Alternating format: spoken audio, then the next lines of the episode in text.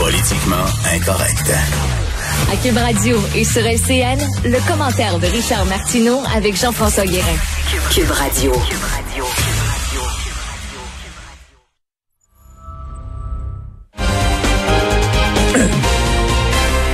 Salut Richard. Salut Jean-François.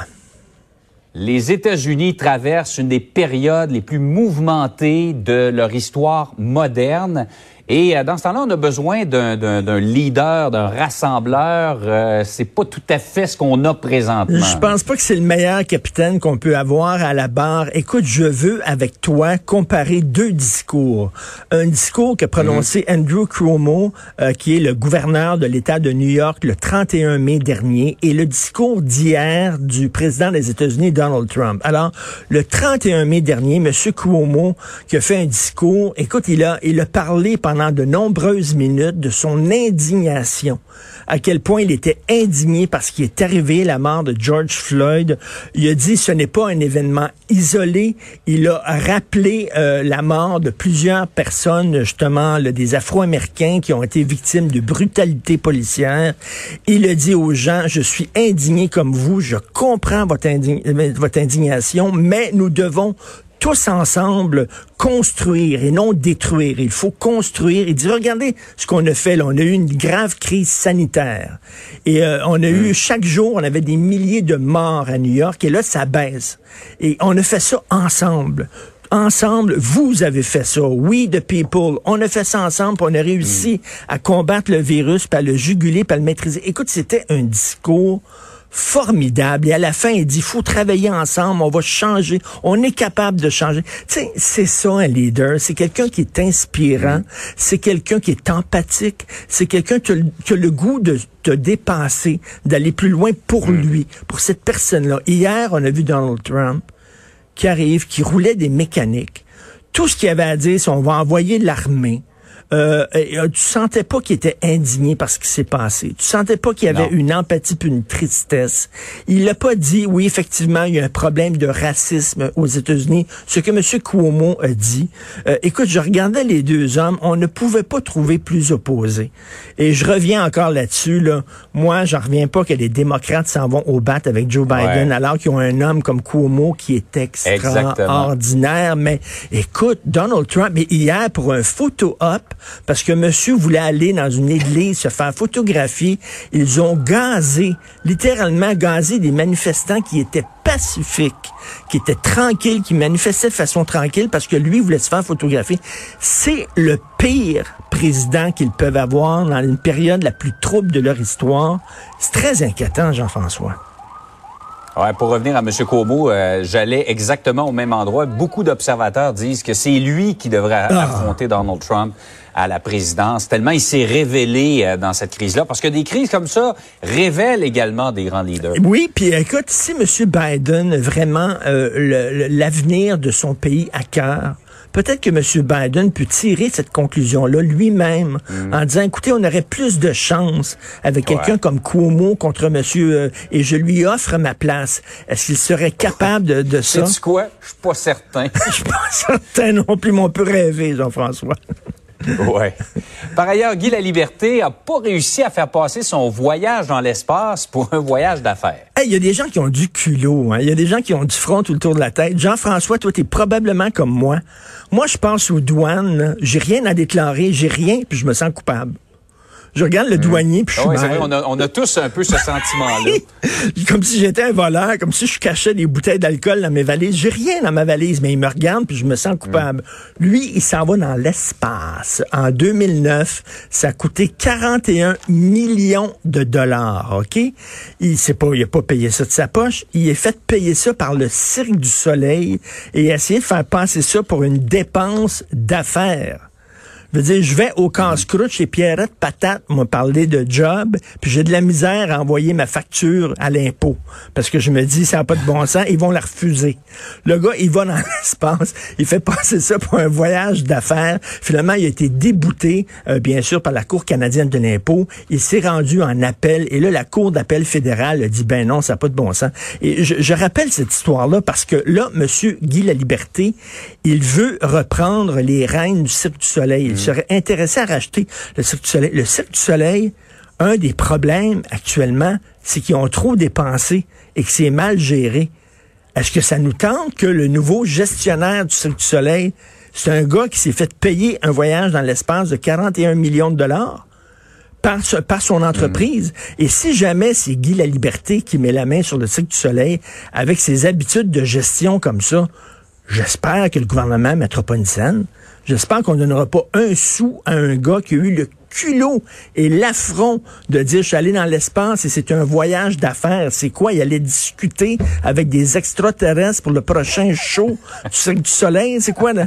Exactement. C'est comment ça peut être un voyage d'affaires, cette histoire-là? Il y avait besoin d'un trip dans la pesanteur pour imaginer ses prochains, ses prochains spectacles. Mais bref, j'espère que s'il revient au Cirque du Soleil, on ne donnera pas une scène à un gars qui gère de même.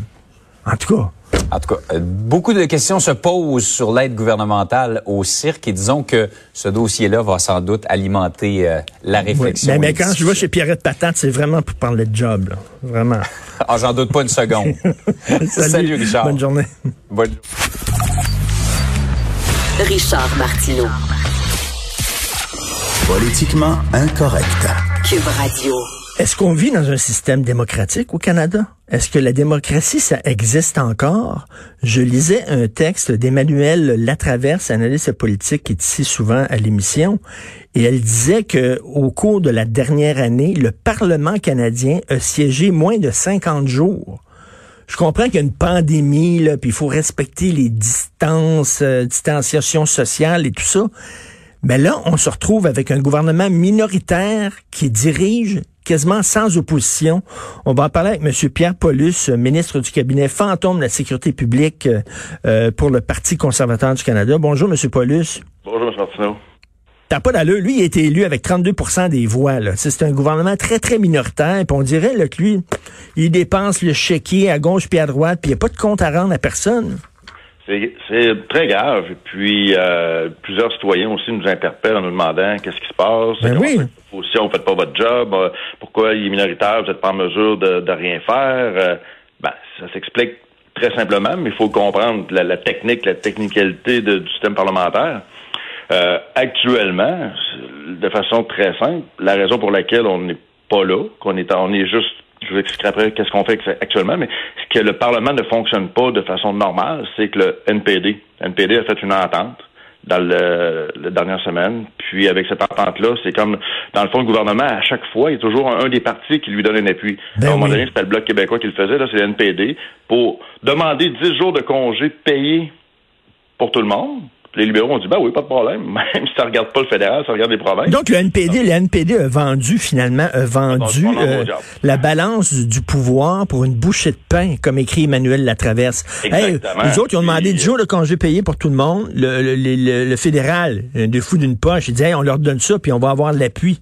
Fait que, du NPD. Fait que le NPD permet un gouvernement hyper minoritaire de prendre des décisions qui vont nous impliquer pendant des années et des années sans quasiment rendre de compte à personne. Merci le NPD. Fantastique. Le NPD certain, puis c'est c'est vraiment puis là, dans le fond là, faut comprendre que depuis le 25 mars, là, depuis que ça a commencé qu'on a fermé le Parlement, quand on a fermé le Parlement, on était en plein début de pandémie, on était dedans, là, on a dit OK, on accepte, on ferme, on octroie des pouvoirs au gouvernement de pouvoir prendre des mesures financières. Il fallait quand même que les partis d'opposition donnent une forme d'appui, hmm. mais il restait que là, au début, ça pressait, puis on a, on a supporté, on a demandé des modifications, on a avancé là-dedans. Mais là, en cours de route, à chaque mois, on renouvelle. Il faut renouveler cette entente-là. Puis, il y a toujours un des partis d'opposition qui finit par demander quelque chose qui fait que ça passe, puis ça passe, puis ça passe. Puis là, à un moment donné, la dernière étape, c'est ça. Le NPD qui est allé faire ça, ça nous a bloqué complètement scié les jambes pour les trois prochains mois. Incroyable. Donc, le NPD, pour un petit cadeau, là, pour un petit hmm. cadeau à donner, là... Euh, ils l'auront pas, ils l'auront même pas. c'est ça. Comment ça, fait avoir. Jack Mixon s'est fait complètement avoir. Euh, les jours de congés payés, c'est les provinces qui doivent gérer ces entreprises là, Trudeau, M. Trudeau finit par dire, oh, on trouvera un moyen de payer pour ça. Mais à un moment donné, ça va faire, là. C'est que c'est, totalement ridicule. Ce qui se passe en Ottawa actuellement, c'est totalement ridicule.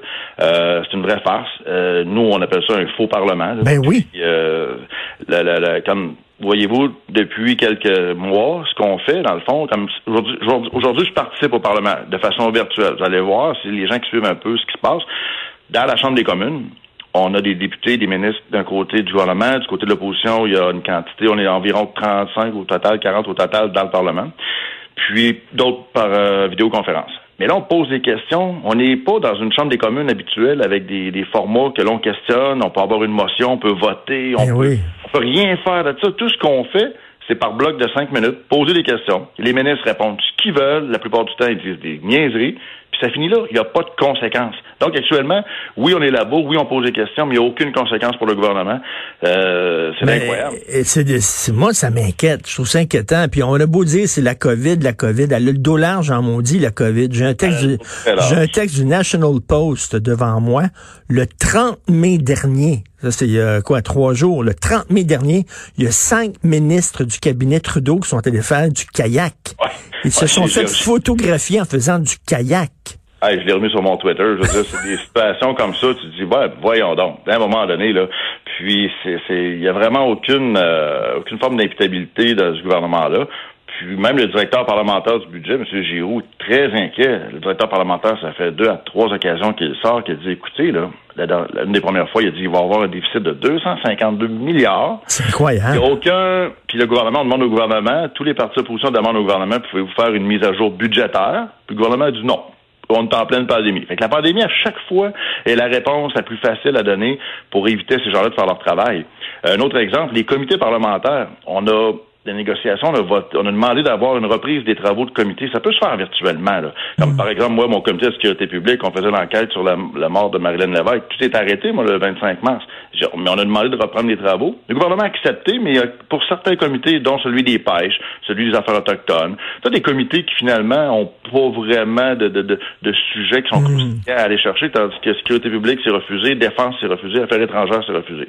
Donc, ce gouvernement-là veut vraiment pas répondre à nos questions, veut pas rendre de compte. Et le directeur parlementaire, qui est un fonctionnaire, qui est inquiet, puis je m'inquiète pour l'avenir. Puis, Justin Trudeau sort de sa maison, de son Rideau Cottage, là, avec son nouveau style qui s'est donné depuis trois mois. Et, euh, Mais là, là, il est encore en confinement, lui, là? Ben, c'est pas vraiment un confinement. Là. Écoutez, il vient au Parlement pour faire la période de questions euh, euh, deux fois par semaine. Je veux dire, il- qu'il fait actuellement, M. Trudeau, on voit son agenda tous les jours qui est public, qui est public euh, fait énormément de téléphones pour euh, l'histoire du vote là, pour son siège aux Nations Unies, le siège là, au Oui, oui. Depuis euh, un mois et demi, là, tous les jours, c'est des appels à, à des présidents de différents pays à travers le monde pour gagner des points. Donc, c'est ce que M. Trudeau fait le jour.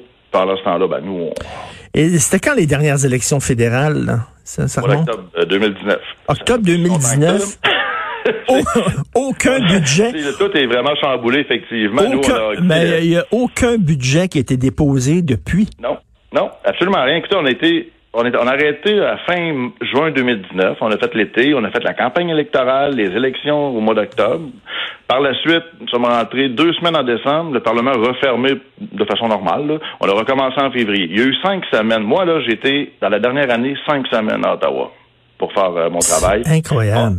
Et puis là, maintenant, depuis le, début de la pandémie, ben, c'est ça. La pandémie, c'est la pandémie, puis aucun compte à rendre. Le gouvernement fait ce qu'il veut, puis on- ils ont trouvé les moyens de, de complètement nous museler. Puis euh, Et là, qu'on il, achète, il achète des votes avec l'argent public. Là, il va y avoir des, des, des jeunes générations qui vont être endettées pour les prochaines années, euh, qui, eux, vont vouloir avoir, à un moment donné, des programmes sociaux, puis on pourra plus se les payer parce qu'on va être trop endettés.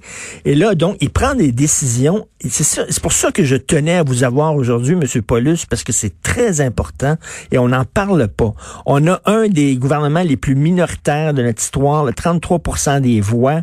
Il prend des décisions importantes dans un- qui vont nous, nous, nous attacher les mains et les pieds pendant de nombreuses années, presque sans opposition. Et, euh, ça n'a pas d'allure. C'est un, un, défaut de démocratie. Là.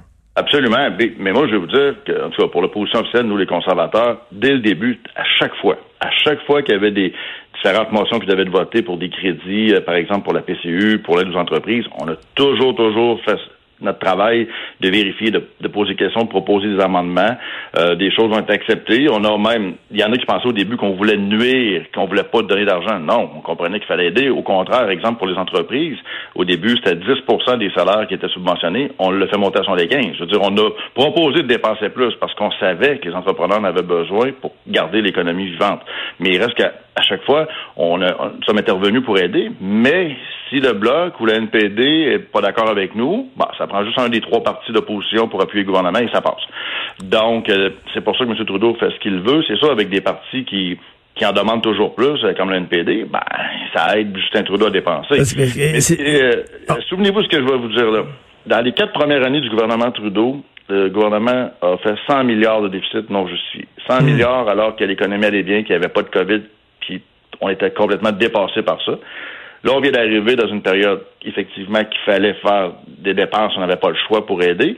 Mais là, quand on va arriver aux prochaines élections, la gestion des quatre premières années, tout le monde va l'avoir oublié on va être en plein déficit astronomique. M. Trudeau va dire, ben oui, c'était la COVID, on n'avait pas le choix. Fait que, ben oui, puis, puis c'est géré, il va s'en servir de la COVID aux élections pour dire qu'il n'y avait pas le choix. puis là, bon, c'est bien beau, on comprend qu'il faut effectivement réinjecter de l'argent dans le système, puis il faut aider les entreprises puis les individus, mais en même temps, euh, pas n'importe comment. Puis il y a des effets secondaires pervers avec, euh, par exemple, la prestation canadienne d'urgence, on l'a vu, euh, ça crée par la bande une pénurie de main d'œuvre parce que les gens disent, ben, je vais rester chez moi puis je vais prendre l'argent du gouvernement. Et là, il y a des entreprises, tu sais, c'est des questions à poser. C'est il faut il faut eh qu'il faut qu'il y ait le jeu parlementaire qui continue, la joute parlementaire qui continue. Voyons. Par exemple, euh, ben, les étudiants, ça c'est un point que dès le début nous on s'est toujours opposé parce que la ben prestation d'urgence pour étudiants qui, à large, empêche complètement les entreprises d'engager des jeunes cet été. Euh, tout le monde dit on va rester à la maison, jouer au Nintendo. Euh, c'est complètement stupide. Mais bon, ça, ça fait partie des choses que notre travail d'opposition, on est là pour ça, mais dans le format actuel, de la façon que c'est organisé, il n'y a pas de vote, il n'y a rien. Donc, on a bien beau poser la question 42 fois par jour dans le Parlement euh, semi-virtuel, il n'y aura pas de conséquences pour M. C'est hallucinant. Ce gars-là, il, profite de la pandémie pour prendre l'argent public, pour acheter des votes, pour donner des cadeaux à gauche et à droite, pour jouer au Père Noël. Absolument. Euh, puis avec une façon théâtrale de sortir de son euh, rideau cottage tous les jours à 11 heures, puis de de se mettre la main dans les cheveux, les cheveux au vent, puis euh, dire la vie, je vous donne de l'argent, soyez pas inquiets. Oui, mais là, il y a l'air d'un sage avec sa barbe poivre et sel, ça lui donne un peu là, de, de, patine un peu là.